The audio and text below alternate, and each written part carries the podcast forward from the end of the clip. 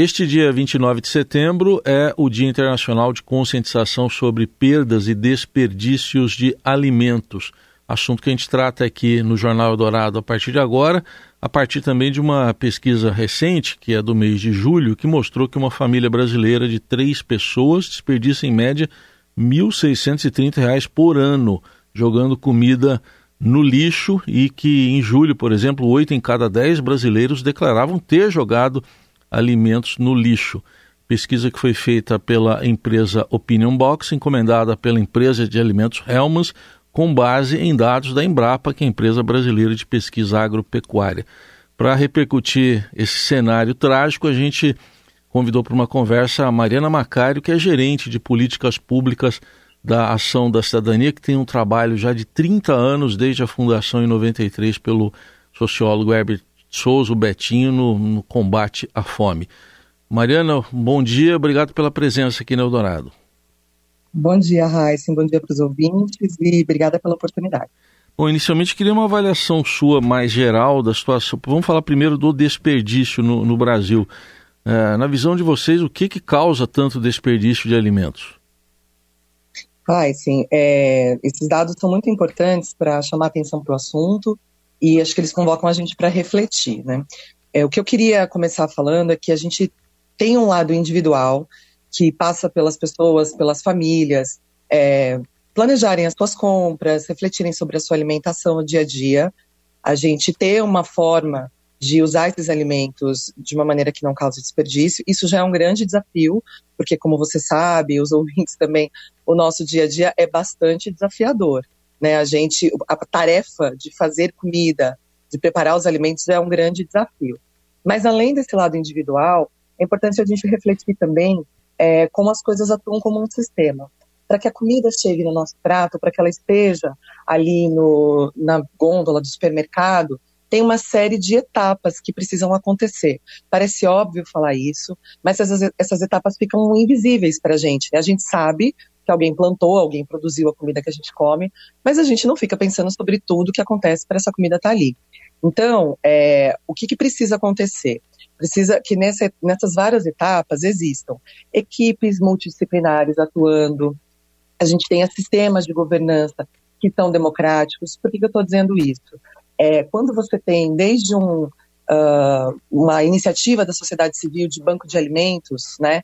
Por exemplo, a questão do desperdício, a gente tem hoje muitas iniciativas de doação, de pessoas que organizam bancos de alimentos. Tudo isso precisa de gente que tenha conhecimento técnico, você precisa de uma participação democrática, né? A Ação da Cidadania sempre fala sobre essa questão.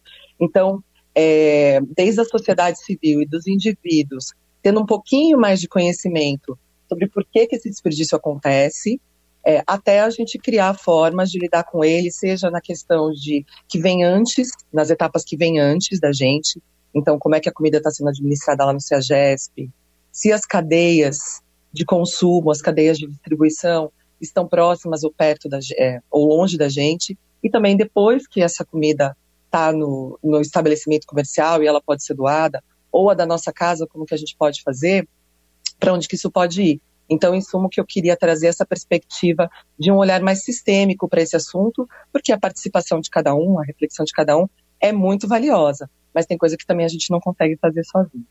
Então, quer dizer, você começou falando da questão individual, até familiar, quer dizer, na ponta a gente pode fazer alguma coisa, mas depende também de políticas públicas na sua avaliação? Com certeza, políticas públicas que organizam esse sistema então, o exemplo, né, dei alguns exemplos, um deles é das cadeias. De onde vem a comida, né? Ou seja, se você parar para pesquisar de onde vem a banana que você come, você não acreditaria de quão longe ela vem, apesar de a gente ter plantações de banana aqui no estado de São Paulo, né? Então, políticas públicas, é, de preferência com gestão democrática e inovação em criação de soluções que passam por pensar nessas cadeias, no que diz respeito até a comida chegar até a gente. Então, a comida que a gente está escolhendo, de onde ela vem, quando a gente tem poder de escolha, né, Heisen? Porque nem sempre as pessoas têm. E depois do nosso prato, é, no caso de casas, mas principalmente de estabelecimentos, as iniciativas que existem de doação de alimentos, que é um assunto que tem avançado bastante nos últimos anos. Essa pesquisa também traz um dado curioso que ela foi feita em todo o país, né, com 867 pessoas, mas quanto mais abastada a classe, maior o desperdício, quanto mais jovem, também maior o desperdício. Como é que você avalia esse, esses dois dados específicos, mais ricos desperdiçando mais e os mais jovens também? Ah, muito interessante, Raíssa, muito interessante, porque ah, na minha perspectiva, não, não só da minha, né, mas quem estuda a questão da insegurança alimentar, que é o nome técnico que a gente usa para falar da fome, é uma das coisas que você vê é que é, famílias de baixa renda, nesse contexto que a gente vem vivendo, né, que apesar de ter melhorado, tá, está num processo de melhora a renda das pessoas, a gente tem um acúmulo aí de muitos anos de dificuldade. Então, famílias menos abastadas, elas têm estratégias muito complexas para fazer render a comida, para fazer render o dinheiro. Então, a gente tem aí, quem trabalha com isso conhece a literatura que existe sobre lares chefiados muitas vezes por mulheres, em que as mulheres fazem assim estratégias de desde um mix dos mercados próximos que estão em promoção, aí estou falando mais de compra, mas na questão do uso do alimento, aquela, aquela quantidade que precisa dar para aquela família, né? Mulheres que às vezes até deixam de comer para que a criança coma, para que a pessoa que sai para trabalhar é, coma. Então, a mim, não surpreende é, ouvir isso, porque a gente sabe é, dessas tecnologias, digamos assim, que existem porque as pessoas precisam fazer aquela comida render. Já nas famílias mais abastadas, acredito que o contexto né, de abundância pode ser um incentivo para isso. É, no caso dos jovens, a minha, assim, minha hipótese é que a, talvez a, conciliação né, de administrar a comida, ali de administrar as compras, de administrar a tarefa, é uma tarefa do cuidado, na verdade, né, ainda que com a gente mesmo. Fica, talvez, ela disputa ali com, a, com o trabalho, com os estudos e talvez uma, não sei se uma falta de conhecimento, a gente sempre tem que tomar cuidado né, em atribuir essas coisas à falta de conhecimento, mas um desafio maior mesmo de, de utilizar aqueles alimentos então, não sei, é só uma hipótese sobre a correria do dia a dia, porque, a gente, é, de novo, né, as tarefas do cuidado com a casa, com as famílias ou com a gente mesmo, hoje, é, da forma como a nossa vida se organiza, elas são realmente muito desafiadoras e podem levar a esse desperdício. É, por outro lado, tem esse contraste trágico, né, que vocês mesmos mostram que são cerca de 33 milhões de pessoas em insegurança alimentar no Brasil. Até que ponto a pandemia contribuiu para o agravamento também dessa, desse cenário, Mariana? A pandemia, com certeza, foi um fator, assim, é, até de, inenarrável, né, de, de, de, piorar essa situação, Heisen. Mas ela começou um pouco antes da pandemia. Na Ação da Cidadania, a gente tem é, comitês voluntários no país todo. Né, a ação distribui, arrecada e distribui alimentos pelo Brasil todo. E antes mesmo da pandemia, a gente já começou a receber mais pedidos de doação de cesta básica, vindo dos comitês de várias regiões do Brasil, e aquilo foi se tornando cada vez é, mais intenso, mais comum, e a gente começou a perceber que tinha alguma coisa acontecendo. Quando nós fizemos essa pesquisa em consórcio com outras organizações e orquestrado pela Rede Pensan, que trouxe esse número dos 33 milhões, a gente pôde aprofundar e provar, digamos, né, provamos, assim, pudemos ver é, que de fato isso tinha começado antes da pandemia.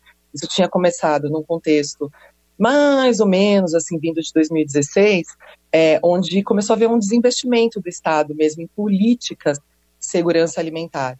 Então, quando a gente olha para trás, tem uma série assim de acontecimentos que foram vindo para a gente ter esse quadro que foi agravado pela pandemia, não começou com ela e do qual a gente ainda não saiu, né? Muito bem, para situar aqui, 2016 ali, meio que final do governo Dilma, ou teve o impeachment, né? Ou começo do governo Temer, e aí depois governo Bolsonaro, agora a gente está aí praticamente 10 meses de um novo governo Lula. É, vocês percebem alguma mudança nesse, nesse ano, algum, algum sinal de melhora nesse ano de 2023? Sim, esse ano foi um, um ano muito importante é, para esse assunto. É, tem algo, começa com algo muito simbólico, que todo mundo que atua nesse campo sempre celebra, que é a reinstauração do Conselho de Segurança Alimentar. Esse não é um tema, assim, talvez muito corriqueiro para a gente pensar, mas vale prestar atenção nesses mecanismos que existem de participação social e o Conselho de Segurança Alimentar é o principal. É lá que o governo se junta com a sociedade civil, com especialistas, com uma miríade, assim, de pessoas, é, de lideranças populares, que estão é, em contato com essa realidade e que também são as pessoas que criam tecnologias para lidar com isso. Então, essa troca, essa institucionalização dessa troca, dessa participação, é absolutamente fundamental para qualquer política que precise enfrentar desigualdades e a fome é uma delas. Né? A fome não é um acidente, ela não é uma, um problema que o indivíduo teve ali porque teve azar na vida. A fome é um resultado de é, processos sociais e de desigualdades, muitas vezes históricas. Então, a volta do Conselho de Segurança Alimentar foi a mais celebrada. As políticas de restituição de renda, é, as políticas, tem uma série de políticas no campo de segurança alimentar, Raiz, que tem a ver com programas de abastecimento, porque a gente tem esse tema que eu trouxe das cadeias alimentares, das compras governamentais, do apoio a pequenos produtores, que é quem realmente coloca a comida na nossa mesa, né? É, também o programa de alimentação escolar, o PENAI, que é um programa que é admirado no mundo inteiro. Então o Brasil tem essa tem esse orgulho, né? E às vezes a gente não conhece, não sabe disso, porque uma criança que estuda na, uma criança adolescente, né, que estuda na rede pública e tem uma boa alimentação na escola, ela não só está garantindo a segurança alimentar dela, mas ela está criando hábitos é, para o futuro, né? Bons hábitos alimentares. E essa comida vem de pequenos produtores. Então, esses são alguns exemplos de políticas públicas muito importantes que foram é, recriadas, que estão aí recebendo investimento e que a gente é muito importante que a sociedade olhe para elas, né? Que a gente pressione, que a gente fale sobre isso. Então, é ótimo está dando uma entrevista sobre esse assunto. Muito bom. Bom, é, é, é, uma retomada que a gente vê que vem acontecendo, como você destacou, e que, mas que infelizmente, infelizmente a gente ainda vê esses dados muito parecidos lá com aqueles dados de 93, quando o Betinho criou, fundou a ação é, da cidadania. Eu queria que você falasse um pouco agora do trabalho de vocês já para a campanha desse final de ano, como tradicionalmente vocês fazem. Sim, exatamente. A gente fica perplexo, né, de ver dados parecidos e talvez até piores do que em 93. Quem viveu essa época, quem lembra, é, sabe do que a gente está falando. E que a gente, assim, acho que a primeira conclusão é que a gente não pode nunca esmorecer, né?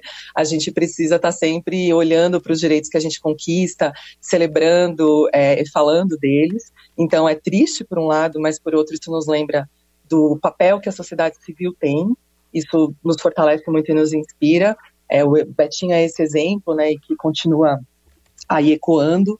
E no caso, é uma, um momento do ano muito bacana para a gente falar sobre isso. A gente está comemorando esses 30 anos, usando essa, essa data, né, para falar sobre todas essas coisas que a gente está conversando, sobre cidadania, sobre luta por direitos acima de tudo, sobre democracia, sobre enfrentamento da miséria e das desigualdades. E daqui um mês, mais ou menos, em meados de outubro, a gente tem o Dia Mundial da Alimentação. É uma data internacional e é quando a Ação da Cidadania lança a sua campanha mais importante. Então, dando um spoiler aqui de algo que a gente é, vai estar tá falando daqui a um tempo, se vocês puderem né, se somar, a gente vai ser uma grande alegria, mas é o Natal Sem Fome. Natal Sem Fome é a maior campanha da Ação da Cidadania de Arrecadação de Alimentos. É, a gente faz outras campanhas, a gente faz campanhas de emergência.